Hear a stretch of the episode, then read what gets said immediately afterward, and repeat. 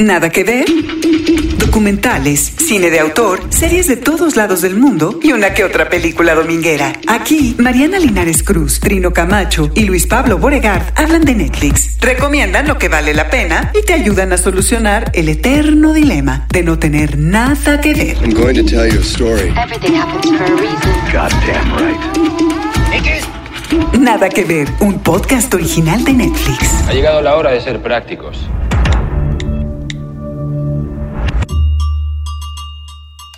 Bienvenidos una semana más en Nada que Ver. Aquí estamos puntualmente con la cita que tenemos en este podcast original de Netflix. Les saluda Luis Pablo Boregard y muy contento porque les preparamos algo pues muy bueno, Mariana Linares, que espero que lo presentes tú. Luis Pablo, Oregar, Trino Camacho, ¿cómo están? Muy bien, muy contentos. Pues sí, contentos, contentas, porque hoy tenemos una Contentes. mesa. Hoy estamos contentes. Sí. Julieta Venegas, me gusta como le dice, hace contents. Se anula el E, O, X, y, y funciona, Eh, sí, inténtelo. sí. Estamos contentos. Sobre todo el ambiente. Y si es uno, estoy contento. Contento. Y escucharon una voz especial porque justamente esta mesa va a tener de invitadas a dos actrices que están ya estrenando. Estrenando, están una estrenando. serie y al creador de esta serie. Es, es decir, hoy en Nada que Ver nos vamos a desenfrenar.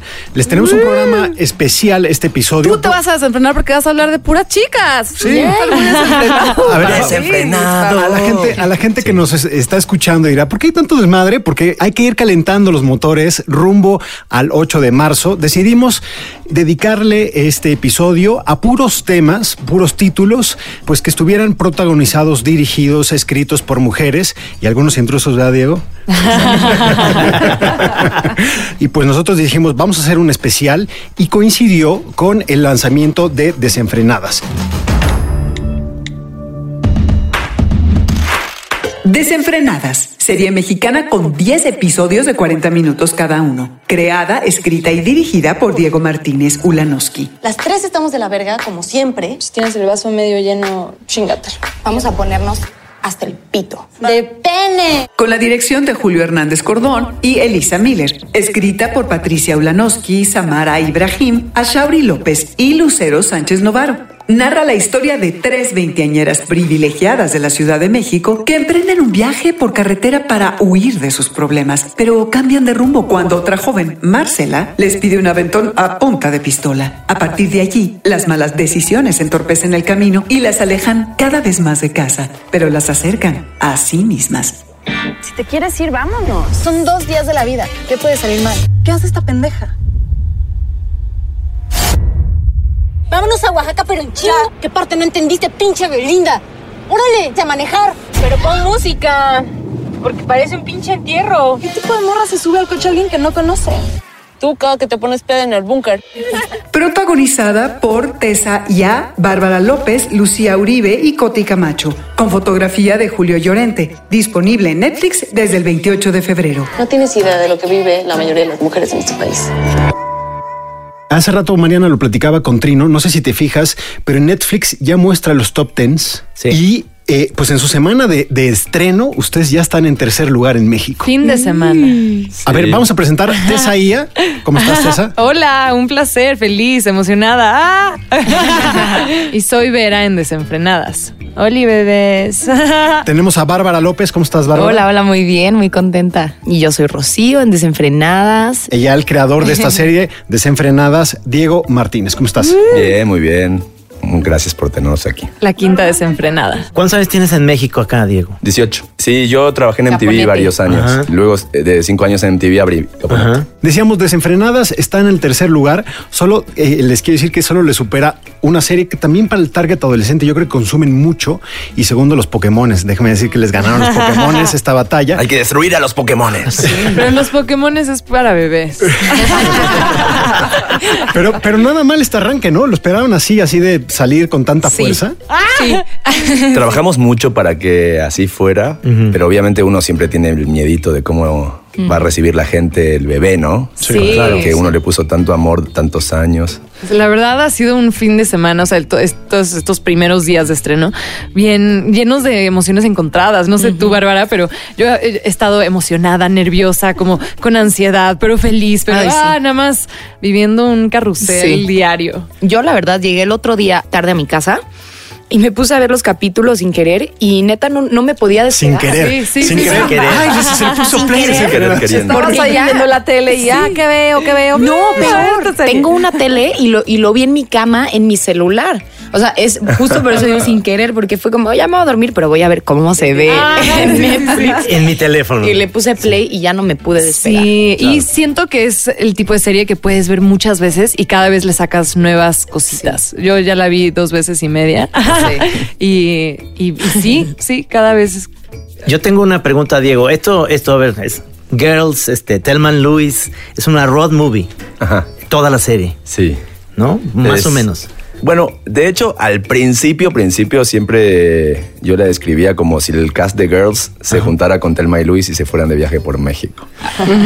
Luego fue tomando su propia O personalidad. sea, ese fue y- tu pitch de dos minutos. Exacto. Y Sí. ¿Tú color. sab- ¿Tú sabes cómo se Exacto. llamaba Telman Lewis aquí en México? ¿Cómo le pusieron No? ¿cómo? Es una cosa espantosa. Se llamaba desenfrenadas. Un final inesperado. No. Entonces tú O sea, ya te, no, ya te decían que el Sí, no, final- no, ya me, ya me tengo que ir. No, espérate, hay un final inesperado.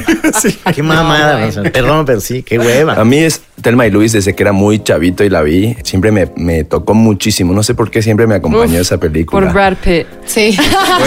que sale tres segundos. De hecho, tenemos un, un homenaje al Brad Pitt de Telma y Luis en la serie, ya lo Me lo verán. llevé yo. Se lo llevó, se lo llevó ahí, Bárbara. estos viajes que se utilizan en las road movies les ayudan a pues conocerse de otras formas, a conocerse en sus relaciones pues personales con sus eh, amigas principales, pero también a ellas mismas. La química yo creo que entre ustedes dos, o sea, de Bárbara Tesaía y también de Carlota, que es Lucía Uribe, que me parece le pone un acento ahí eh, muy muy de humor ácido, muy muy chistosa. ¿Se conocían ustedes? Es decir, ¿cómo trabajaron esta química que se ve en Desenfrenadas? Uf, ya, la verdad solo nos conocíamos Lucía y yo desde antes, pero parte de lo increíble de, de este proyecto es que muy pocos proyectos se dan el tiempo necesario de, de que los personajes hagan bonding desde antes. Tuvimos un curso de improvisación, uno de Lucid Body y uno de combate escénico un mes antes de la filmación y con eso pues ya todas No, pues ya, Sí, combate sí. escénico lo dice todo. todo, todo, o sea, sudando Y, y unos mezcalazos mínimo, ¿no? Pues más o menos. Sí, Digo, hubo mezcalazos también. Pero, Pero los pero en- fueron después. En la oficina también nos juntábamos, ¿no? Como a Sí. leer este. Hicimos, hicimos lectura de cada episodio por separado. Ajá, y un día Nos fue cumpleaños de Tessa. Sí. Y Que es creo que Angélica Aragón en tu cumpleaños. Fue justo la lectura de ese capítulo y, le, y Angélica. Oye, Diego, preguntarte a ti como que el creador de, de esta historia de cuatro eh, chavas veinteañeras, casi 30, mm, no importa la edad, a veces yo digo que, que más ya, yo tengo un poco más que eso, y me identifico. ¿Qué, ¿Qué universos tuviste que leer, que ver, que compartir, que escuchar otras voces femeninas para poder crear estos distintos universos, sí, femeninos, tan distintos uno del otro, pero que también comparten muchas universalidades en está la racional, ¿no? La super reventada, pero la nueva feminista que a todos eh, nos provoca mucha identificación, pero mucho humor. Está también esta eh, mujer que pues no tiene nada, la vida fácil, nunca la ha ido, la ha ido bien Es y Marcela, también las conoce. ¿no? Sí. ¿Cómo te inspiras? O sea, ¿de dónde vas tú? Más que inspirarte, alimentándote de todos estos Bueno, universos femeninos. El mundo femenino siempre fue algo que me, me atrajo y me, me interesó mucho. Con Steffi, mi esposa, que también es productora de, de la serie, siempre estoy así como alerta cuando está con sus amigas, diálogos, tomando nota. Eso, las amigas ya fueron descubriendo algunos de sus diálogos y ya me escribieron mensajitos de ya vi tal personaje. Pero sí en el proceso no solo me alimenté mucho de diálogos con mujeres, tanto feministas como no feministas, eh, sino que leí mucho. Tuve la oportunidad de, de meterme en varios libros y yo mismo empezar a descubrir un montón de, de- de mundos nuevos, ¿no? Un libro que yo siempre digo que para mí es fue muy importante fue Mujeres que corren con lobos, que eh, recopila como varios cuentos de la mitología femenina y que están debajo de algunos capítulos, como en el 6, que está basado en un cuento que se llama Basalisa la Sabia, que es como una mujer encuentra su intuición dejando morir a su madre y, y encontrando una bruja que mm, está separando hoja- eh, las semillas, que es el sueño que tiene Rocío, o sea, como que, Que hay además muchas ese cosas. capítulo 6 es justo como el, el rompimiento, El el, break. ¿no? El conflicto de, de, del es el momento y en que después de las protagonistas. su intuición y empieza la liberación que viene en el 7. Sí. Sí, ese tipo de cosas o libros eh, sobre feminismo como que todos deberíamos leer, hombres y mujeres, porque realmente es un diálogo que está buenísimo que no se quede solo en, en mujeres, ¿no? Y después, ¿cómo ustedes, eh, las intérpretes, abonan a esos universos? ¿Cómo suman a sus personajes, a sus diálogos? ¿Tuvieron eh, la posibilidad de trabajarlos también con Diego? Sí, creo que. Mucho. Creo que Sufrió, parte- sufrió el director. No, porque la improvisación fue parte importante. Cabrón.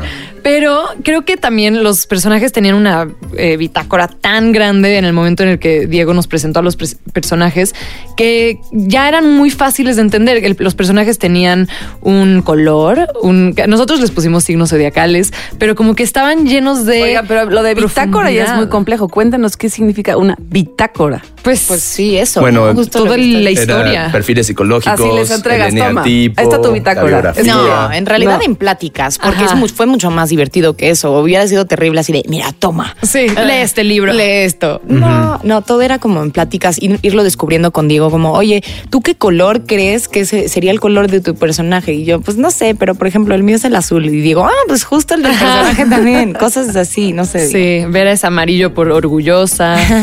Eh, y, y luego ya sobre eso y con las bases de- del taller de improvisación y del Lucid Body, la verdad es que mínimo yo sentía como pues, mucha libertad de ya de volar sobre el personaje, ya entiendes todo el, el mundo, el contexto del que viene y sobre todo también con Vera pues es muy divertido darse rienda suelta. ¿Qué tanto hay de Tessa en Vera y de Vera en Tessa, eh? ¿Ves? Es muy loco porque yo no puedo ser muy objetiva al respecto, pero a mí Vera me sirve mucho como espejo de lo que no quisiera hacer y que veo a mi alcance totalmente, ¿no? Ese mundo de moda editorial y blogger lifestyle y bla, bla, bla. Pero, por ejemplo, mi mis dos hermanas que vinieron al screening el otro día me dijeron como, Tessa, wow, porque no, no eres tú, el personaje para nada, pero sí le diste cosas de ti y eso lo hace muy interesante, como que tiene una fuerza eh, que tú, tú te atraes y se la das a un personaje que es aparentemente muy superficial y se vuelve pues más complejo y divertido y complicado al final. Hay esta, esta actitud de la bloguera que ¡ah! no la soporto, pero claro que conozco muchas Sí, personas sí, sí. así eh, y claro que me gustaría que se transformara y entonces la serie se vuelve, a mí me pasó una especie de diálogo continuo de lo que no queremos eh, seguir viendo, de lo que sí queremos seguir viendo y estás ahí como que constantemente como con esta reflexión de lo que sí me gusta, pero lo que no hago, pero lo que Justo. Hago, pero lo que no quiero, pero y, y se vuelve así un ejercicio, híjole, duro, ¿eh? El personaje También. de Tessa, de, bueno, de Vera, un desafío grande era no caer en el estereotipo de la fresa que se suele mostrar en, ¿no? Sí, Ajá. y cuando, luego de haber visto muchísimos castings y de haber eh, visto a varias actrices, cuando llegó eh, Tessa a- al personaje, me acuerdo que estábamos viéndolo, eh, yo no la conocía y dije, ese es el darkness que tiene el personaje. O sea, era lo más importante. O sea, lo hizo. Ella estaba con una chamarra de jean grande y toda despeinada cuando hizo el casting, y sin embargo, pude ver ahí a, a, a, a Vera 100%, porque, porque mm, eh, lo más importante era ese humanismo ¿no? que tenía el personaje. Ella se lo dio desde el principio y en, y en todos los entrenamientos previos ahí fuimos profundizándolo. Yo al principio pensaba el personaje como que te caiga mal para luego romper estereotipos y empezar a, a entender qué Conmigo- había debajo. de Conmigo funcionó perfectamente. Es decir, salía- salías los, los- los primeros episodios y yo decía, es que me hierve la sangre.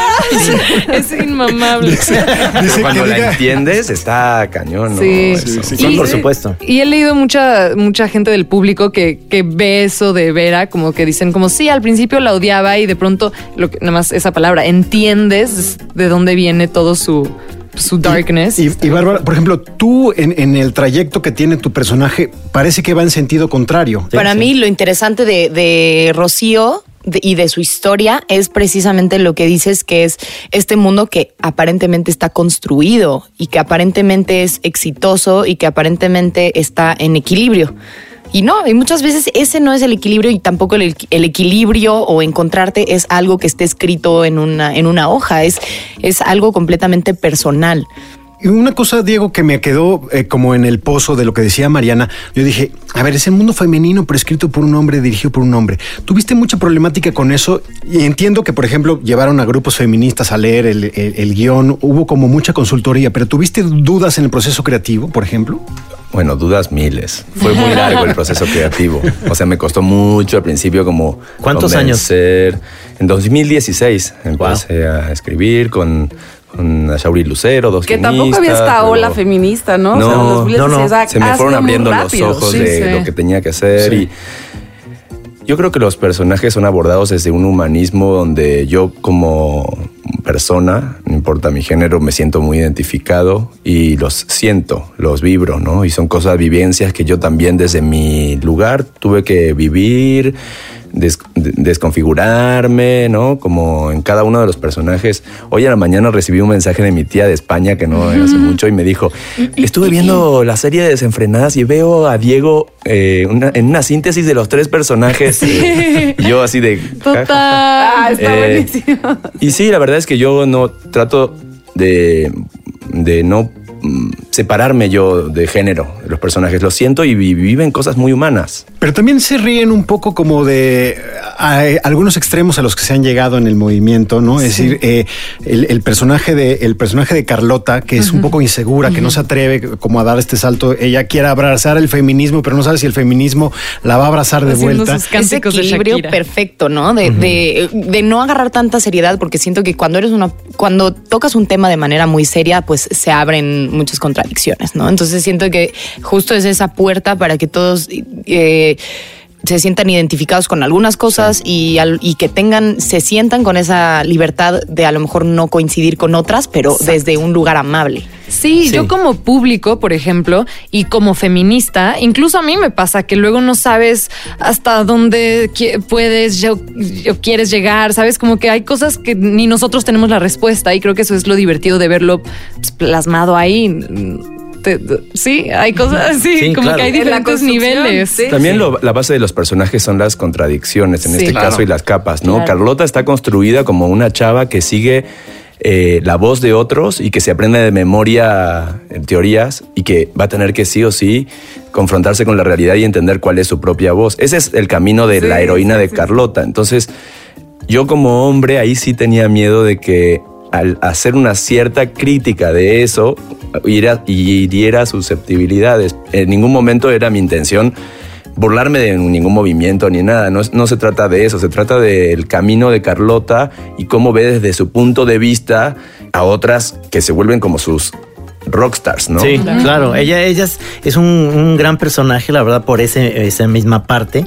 Y digo, yo con buscándole el humor mucho también a la serie, veía cómo empezaba y, y me caía mal la fresa y me, me caía- entonces empezabas a ver ya ciertos detalles, por ejemplo, cuando llega Rocío y agarra a la celosa esta de la novia y que le dice, "A ver, ya tranquila, y esos detallitos o el detalle de al final del no voy a decir de qué Ah, trata, es pero buenísimo, sí. que, con permiso, pero me lo llevo, ¿no? Eso, Es- eso bueno, esas- para mí era el- la hacen- cereza del pastel Sí, de la se me hacen en- cosas que hacen entrañable la serie, ¿me entiendes? Porque, es- porque sí, sí ves que se estaban divirtiendo, sí ves que los personajes sí. tienen esa chance de, de dar algo más y que no se quedaron así en el cartón, como bien pensabas que podía ser el acartonamiento de ciertos personajes. Si te van, se va, la serie va agarrando ese ritmo, por eso todo el mundo dice, ¿la dos cuándo? Y, y además que hemos eh, discutido aquí varias veces porque pues nos toca este, analizar todos los contenidos que hay en Netflix y, y nos ha pasado mucho últimamente más que ahora hay como la necesidad de que haya mujeres, que haya protagonistas, que haya heroínas, en donde, y yo, yo, yo lo, lo valoro mucho de Luis Pablo, lo tengo mucho en la cabeza, como que ahora, ¿por qué ahora las mujeres son intachables, todo lo hacemos bien? No, o sea, en desenfrenadas, no, o sea, está, está lleno de cagadas, o sea, Claro. sí hay errores, equivocaciones, este, disculpas, perdones, mal, bien, o sea, es esta trayectoria de contrastes, como dices tú, digo que una también valora mucho porque, porque así, así es, ¿no? Así es la cosa. Y son el tipo de personajes femeninos que nos faltan en la historia específicamente de México, como que siempre las mujeres están eh, enterradas en, en la historia y no, no sabemos de ellas. Y cuando sí te hablan de ellas son, no sé, eh, Josefa Ortiz de Domínguez o Frida Kahlo y siempre son mujeres Las, ¿no? perfectas. Sí. Y no te enseñan este otro lado que, que puedes ver, por ejemplo, en Las Siete Cabritas de Poniatowska, de mujeres literalmente desenfrenadas, de Naui Olin, de Pita Amor, de mujeres que justo viven muchísimo sus contradicciones y sus errores y... Y eso es lo que te inspira como mujer, a, que cuando creces no tienes que llegar a un cierto estándar perfecto para, para ser válida, ¿sabes? En este caso, al tener muchas voces femeninas, el soundtrack eh, se volvió mucho más complejo porque había que tener un espectro como más grande y, y si vas viendo el soundtrack representa cada una de las de las canciones a el vibe y la esencia de cada uno de los personajes. Que por cierto, hay que, hay que mencionar que eh, pues tienen un listening companion. Ya, ya hablo en inglés como los personajes Sí, sí. de. Lo que chistoso es que todos los teléfonos dicen, los teléfonos cuando llaman dicen mom, dad. No, sí, no, ¿qué no. tal? Todo en inglés. Y yo decía, neta, son así. Pues esta gente es así en, en Sí. México. Pero bueno, es decir, que cuando los mensajes Sí. aparecen en inglés. Ah, No, bueno, pero, pero- para el de veras. Pero en realidad No, eso es pero eso porque depende de- eso es porque depende cómo tengas configurado tu Ajá. Netflix. Sí, o sea, si tú lo tienes Te configurado, echar de cabeza, si tú lo tienes configurado en inglés, te van a aparecer en inglés. Si lo tienes en español, te aparecen. Lo vi en ambos. La magia, Sí, yo la también. magia de Netflix. De hecho, yo llamé a Raúl, el productor, el día del estreno. y Le dije, ¿por qué me aparecen los personajes en los mensajes en inglés? Bueno, va a servir esto que estamos diciendo. Totalmente. Nuestra total. pendejada va a además, servir. O sea, Yo si no tu personaje todo el tiempo estaba diciendo baby y hablando en inglés, yo dije, bueno, pues normal, Lo que loco es escriben en. Marcela hablaba en inglés con Sí, Joshua. sí. ¿sí? Ah. Sí. Sí. Ah, ahí, ahí te das cuenta de que muchos en México Ajá. configuramos nuestro Claro. Netflix en Sí, inglés. O sea, Sí, sí, eh, o sea que el personaje de Vera es muy real. Exactamente. Claro, claro, claro. Eh, Julio Hernández Cordón dirige dos episodios, Elisa Miller dirige otros dos. Tienes como guionistas a Patricia Ulaski, Samar Ibrahim, a Shauri López y a Lucero Sánchez, que es una joven realizadora mexicana. Y eso también pues le da eh, mucho sabor y mucho color a los diálogos, ¿no? A la forma de, de filmar. Sí, el episodio 6, por ejemplo, que dirige Elisa, sí se siente un universo eh, de Elisa, muy, muy, se lo apropió. Totalmente. La verdad es que yo me siento muy, muy honrado de tener a lo que yo considero dos de los cineastas más eh, brillantes de mi generación. Lo son, sí. Lo- los admiro muchísimo y los dos han estado, como este era un proyecto muy personal y muy de- hecho por pasión, ellos estuvieron acompañándome en el proceso de guion, dándome opiniones y, y el proceso de la pre con ellos fue muy rico, ¿no? Mismo con, con Julio en un capítulo estábamos... eh, discutiendo en el medio del set, pero como amigos, ¿no? Y la gente de repente pensó, ay, no, se pelearon, pero en realidad estábamos súper... Nosotros dos estaba todo perfecto, ¿no? en la arena viendo. Fue un proyecto muy que se rodeó de gente muy Apasionada. apasionada. Eso. Pues muy bien, pues muchas gracias por haber venido, pero antes para despedirlas, despedirlas, ni modo, ya son Obvio. Me Somos unas personas desenfrenadas. Sí. Sí, me gustaría que dijeran más o menos qué están viendo, si, si por ejemplo nos pueden recomendar algo que hayan ustedes o que estén viendo que sea escrito, dirigido o protagonizado por mujeres que les, que les lata. Ah, a ver, Bárbara. Bueno, perfecto. Ahí sí. No, todavía me falta ver muchos capítulos, pero empecé a ver un programa en Netflix que se llama The Goop Lab. Es sí. una- de- con Gwyneth Paltrow. Sí. Exacto. Y es como. También hay hongos en ese- Ajá, hay hongos. Como que cada capítulo Sí. hacen un experimento con Sí. ciertos temas, este, como de, de no sé, como interesantes, ¿no? Como un poco, no sé. De exploración de. De- sí, bueno, sí, con tem- sí, lo que sea. Y bueno, la verdad está súper interesante y yo, esa sería mi recomendación. Tessa. En realidad, así de viendo, viendo, solo estaba vi- viendo desenfrenadas. pero es que terminé BoJack Horseman hace poco. Pero no, pero pues ese no está hecho por mujeres, ¿no? No importa, pero estabas Ah, viendo pero eso. Ya hablamos aquí, es de nuestras favoritas. Sí, sí, me La encanta. amamos. Yo soy fan de todo lo que sea caricaturas. ¿Y tú crees que ya se acabó? ¿Sí fue la última Sí, Sí, crees. Sí, ya. Sí, Sí, ya según yo anunciaron y todo. Sí, sí, Sí. sí, pero no les queremos creer, en realidad. ¿Y Diego? No, eh, no sé. He estado viendo mucho desenfrenadas. Con razón está en el top 3. Bárbara, Nosotros que, Bárbara que la ve accidentalmente, ¿no? Así, con razón. Ahí pronto No, va a estar en el 1. Bueno, y nosotros seguimos en nada que ver porque aún les tenemos más recomendaciones. Ya vimos México, pero vamos a ir a Nigeria. Hay Sí. una más, ¿eh? Porque eh, yo creo, estaba pensando y creo que es la, la primera película de Nigeria que veo. Sí, nigeriana. la nigeriana, sí. Sí, así que pues vamos a seguir aquí hablando y les tenemos también un documental pues para eh, lo que decías, este debate sobre para entender, feminismo. Para entender. Sí. Pues yo no entendí mucho, fíjate, pero ahorita lo vamos a Hay que abrir platicar. más los oídos y la vista. Exactamente. Lionheart, película de ficción nigeriana del 2018 con una duración de 95 minutos. La primera película de Nigeria en ser propuesta para la categoría de mejor película internacional en los premios Oscar. The biggest legacy I will leave for posterity is you, my daughter. You must be a proud father. Of course, I'm immensely proud of my daughter. She's uh, her father's daughter. Chief. Chief. The Lionheart will have to soldier on until I get back on my feet. I now name my replacement Chief God's Will. Dirigida por Geneviève Nagy, una de las actrices más importantes en África en su debut como directora. Cuenta la historia de una mujer decidida a tomar las riendas de la empresa familiar en un mundo dictado por el sexismo, el patriarcado y la corrupción. So, given our current situation, can you tell us how bad the numbers are? Bad. Lionheart is in severe debt. Debt. 950 million naira. What? And now it's time to pay up. In 30 days, Or risk losing everything. If we have to fight this war, we have to fight it together, unless we want to lose. Producida por Chini Onwuk Benu, escrita por Emil Garuba, Ishaya Bako y CJ Obasi. Protagonizada por la misma Geneviève Nagy, Pete Edokie y Nakem Owo. Disponible en Netflix. They're depending on me, and I feel like I'm failing. Es una película que para mí es la primera vez que veo una, un- una película nigeriana, como tú bien platicábamos ahorita. Estuvo en el Oscar y demás. Es una película que se me hace interesante porque no es la típica película africana en donde ya, ya hay una historia muy sabrosa. Este, está dirigida por eh, Genevieve Nagy, que Sí. es una eh, actriz y, y directora. Sientes que es algo que has visto, pero al mismo tiempo no has visto. Es decir, si esta película la trasladáramos a Estados Unidos, sería la típica chava que trabaja, un poco como comentaba Tessa ahí hace unos minutos, que trabaja en una revista de modas y que sueña, sueña que va, se va a quedar con la compañía y ¡tram! resulta que no, porque algo se interpuso en su camino. O sea, tiene que dar una gran vuelta para rodear estos obstáculos y poder quedarse al frente de la compañía, que es probablemente lo que sucede al final de esto. Esa es la anécdota que ya de entrada pues se antoja. Sí. Y más allá de eso suma la manera, la forma en donde sí rompe estereotipos, justo hablando un poco de desenfrenadas, en donde sí se construyen los estereotipos y se deconstruyen.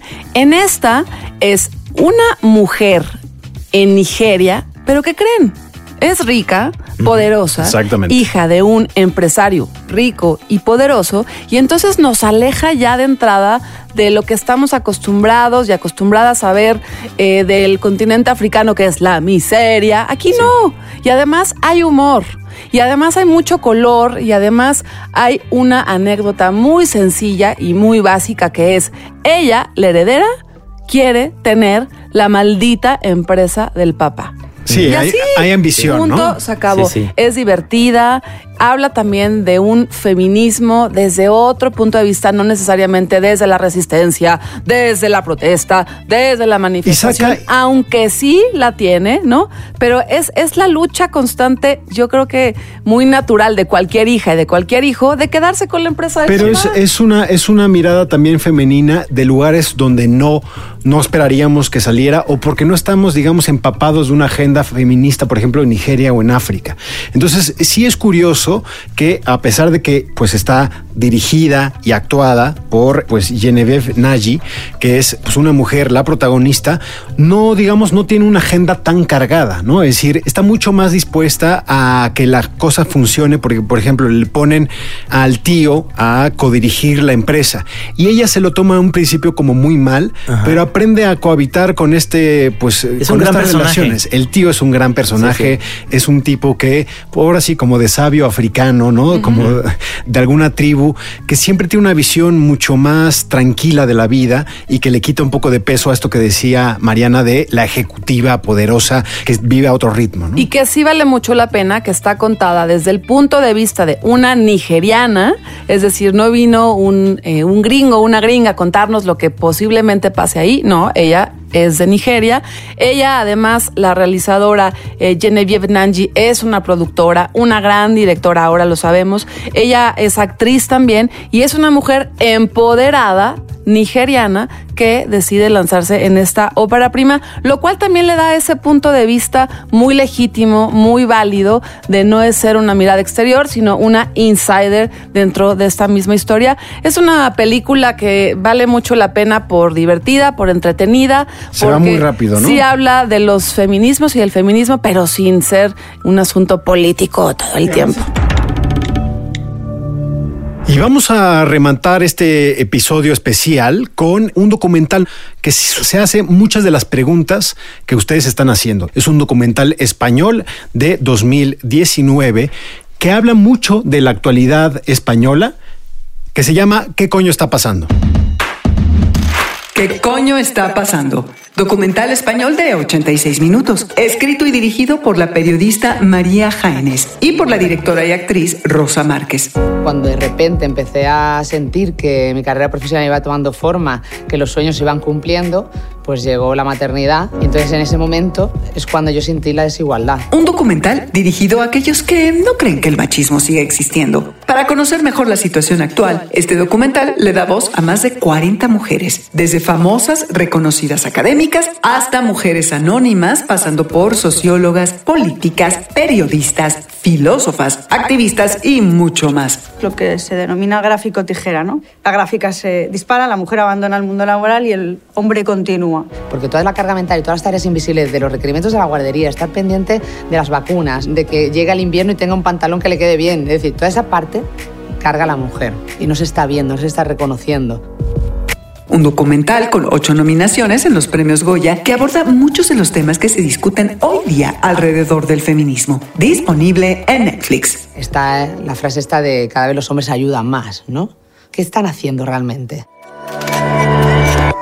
Mariana, y lo decía ahorita fuera de micrófonos, a mí me, sí me dejó un poco confundido porque hay tantas ideas aquí que yo creo que yo me acerqué mucho libreta en mano para, digamos, apuntar. Yo creo que en este momento a muchos de los hombres, como decía al arranque de este episodio, nos toca escuchar, nos toca aprender, nos toca, digamos, vivir lo que estamos viendo en, en- en cuestión histórico de este movimiento que está agitando las calles de varios países en el mundo. El documental me dejó con muchísimas preguntas porque creo que abarca todo, pero nada al final. Es decir, te quedas con algunas ideas, pero flotando por ahí. A mí me parece que es un- una gran síntesis de lo que estamos viviendo hoy en día con los movimientos feministas, con in- intentar comprender niñas, niños, este, quimeras, un poco lo que está sucediendo en el mundo, en particular en los países de habla hispana, porque este es un, un documental español. Y a mí, por el contrario, LP me ayudó como a resumir y a ponerle palabras a muchas sensaciones, a muchas ideas que se han este, ido construyendo, pues mucho en México en las últimas tres semanas, Sí. dado el movimiento, la posibilidad de que el 9 de marzo eh, haya un paro nacional de mujeres. Y me ayudó como justo al revés, como a ordenar, como, oye, a ver, el feminismo tiene que ver con un sistema económico, sí. Oye, el feminismo tiene que ver con la sexualidad, bueno, sí. Oye, el feminismo tiene que ver, por ejemplo, con el amor romántico. Y entonces sí me parece que es un documental que a mí me ha ayudado a mí misma como a entender esas respuestas, pero también como a, a lograr compartir ideas más concretas de lo que, pues, es de toda esta revolución que no es que necesariamente entendamos tampoco nosotras las mujeres, sino que pues hemos estado pues construyendo y des destruyendo en los últimos años. Sí me fue muy útil, sí me fue muy útil. Mira, yo, yo realmente lo que siento es ahora que yo tengo un hijo varón eh, entrando a la adolescencia, hay ciertos ciertas partes que me gustaría que fueran hasta motivo de que en la escuela los, los pusieran a ver sobre, por ejemplo, cómo se ve la pornografía a Ujú, través ujú. eh, de una visión, que hay pornografía feminista, por ejemplo, ¿no? Esta visión machista de la pornografía, que es lo que le tratamos de decir a Chema, de que la pornografía no es la realidad del, del sexo y del amor, ¿no? Y ahí está bastante bien reflejado. Y que Qué- también... Qué, difícil, ¿no? Como Sí. que de pronto pornografía feminista, achis. Sí, o sea, sí, yo no tenía ni idea. Entonces, de alguna manera siento que abre ese espectro muy interesante, pero obviamente también siento que hay mucha referencia a una cultura española. Si no sabes quién es la manada, si no sabes quiénes los dirigentes de Vox y demás, es como que te quedas un poquito fuera de contexto si no le, si no lees el país. Digamos Que Yo- eso hay que leer siempre, Siempre, el país, por supuesto. pero yo- siempre. yo no te voy a decir. Es un documental que es para iniciados. Es gente que ya sabe de qué, Sí. de qué va el tema, que ya se ha planteado algunas de las preguntas. Pero si tú eres alguien que te preguntas qué es el feminismo, es decir, vas a salir probablemente con la cabeza con 100 ideas, porque va a un ritmo vertiginoso. Son todas estas mujeres, algunas de ellas con unos pensamientos, es decir, con esto lo, lo que llaman bytes, ¿no? En, en- que son frases muy cortas, brillantes, y que dices, wow, me gustaría escuchar un poco más, pero suelta esto de 15 segundos y se va a otra que de 15 segundos y pa, pa, pa, e hila, va hilando y entonces de entre el hilo, la madeja se va haciendo una bola de hilo enorme. No hay voz en off, no hay guía, no hay, es decir, tú ya tienes que tener pues muchas bases para arrancarte esto, porque además hay un trasfondo ahí político que es la campaña conservadora en España y como dice Trino, tienes que saber que son ciudadanos, que son las propuestas de vientre de alquiler y hay una defensa de la izquierda con esto, pero esto nadie te lo explica, es decir, lo tienes que saber tú. Sí, ¿qué coño está pasando? Como bien lo dices tú, Luis Pablo, no es eh, una visión del feminismo, porque también es muy obvio y es muy claro, y ojalá que lo sigamos entendiendo así, no existe un feminismo, ni existe una manera de abordar el feminismo, existen 7 mil millones de maneras de, eh, de- de abordarlo, porque pues así también hay habitantes femeninas en, en- en el mundo. Y a mí por eso también me gusta este documental. Es como, no necesariamente te tienes que apropiar de alguna de las ideas en este documental, sino conocer que hay, inclusive en el documental hay este, posturas que no, no, se comparten exactamente. y que está bien. O sea, también Total. esa es parte de la construcción de los feminismos y de cómo se abordan y que yo pues no estoy de acuerdo con varias de las que aparecen en ese documental. No importa. Las escucho, sé que eso también es parte Pero, del pero sí, hay, feminismo. sí hay como un- algunas... Y que como dices tú, o sea, no, no es que yo me case con alguna de las ideas, una o dos me interesan, pues uno puede seguir Exacto. investigando O sea, sobre sí hay, ello, ¿no? Digamos, las grandes, las grandes preguntas sí tienen respuestas que sirven a las mujeres de todo el mundo. Pero los problemas ya un poco más detallados, como por ejemplo el, el- el problema de la violencia machista, pues es muy diferente en España, donde han habido mil víctimas en una década, en una década. Cuando aquí los feminicidios en este país o de este lado del mundo, pues aquí hay 10 feminicidios al día. Es decir, solamente en 100 días logremos las mil víctimas No. de esta plaga. Por ejemplo, ¿no? Y el otro tema que es eh, la prostitución. ¿Se legaliza o se despenaliza o se prohíbe? Ese discu esa discusión Está a todavía no la tenemos, está- No la tenemos años nada. en luz América aquí, Latina, claro. o sea, en México mucho menos, pero está muy bien también saber que esos debates ya están sucediendo en otros lugares del mundo y que pues eventualmente llegaremos ahí. Y escuchar esas Ojalá. voces, es escuchar esas voces que algunas de ellas, yo sí ya me puse a seguir algunas en Twitter de, de las periodistas y de las activistas feministas que salen en qué coño está pasando. Y yo creo que eso sirve, eh, sirve un poco para este ejercicio que queríamos hacer en este episodio de Nada que Ver. Está muy bueno. Escuchar. Está, está muy bien equilibrado. Son una, una serie, es una película y este documental. Todo está muy bien. Pues hasta aquí México, España y nos vemos en las África. calles. Nos vemos en las calles, todos compañeros. Pero No, interesante lo del paro, que en mi oficina sí iba a haber, sí iba a haber paro. Y ahí iré a, a llevar al, al chamaco al, al contingente mixto para apoyar esta causa. Hasta aquí llegamos en nada que ver. Escúchenos la próxima semana que le vamos a entrar a una serie que estoy seguro que muchos de ustedes ven, que es Better Call Saul, esta pues, spin-off del mundo de Breaking Bad. Vamos a traer pues algunos invitados y yo creo que se va a poner bien la charla, ¿no? Sí, yo también lo creo. y si no haremos que se ponga bueno sí, esperemos, porque no podemos hacer que esto se va, que esto se vaya al, al- al caño. Pero bueno, como cada semana, un placer estar aquí con ustedes, a, la- a quienes nos escuchan, pero sobre todo Mariana Linares, Trino Camacho. Ay, sí, es un placer. Gracias, compañeros, por dedicar Tus- también tus- este, tus redes. este episodio a las narrativas femeninas. Mis redes es arroba M Linares Cruz en Twitter y en Instagram. ¿El Yo tuyo? también igual, Twitter, Instagram y Facebook, trin, arroba Trino Monero. Y yo estoy en arroba Luis Pablo B. Nos escuchamos la próxima semana. Hasta luego.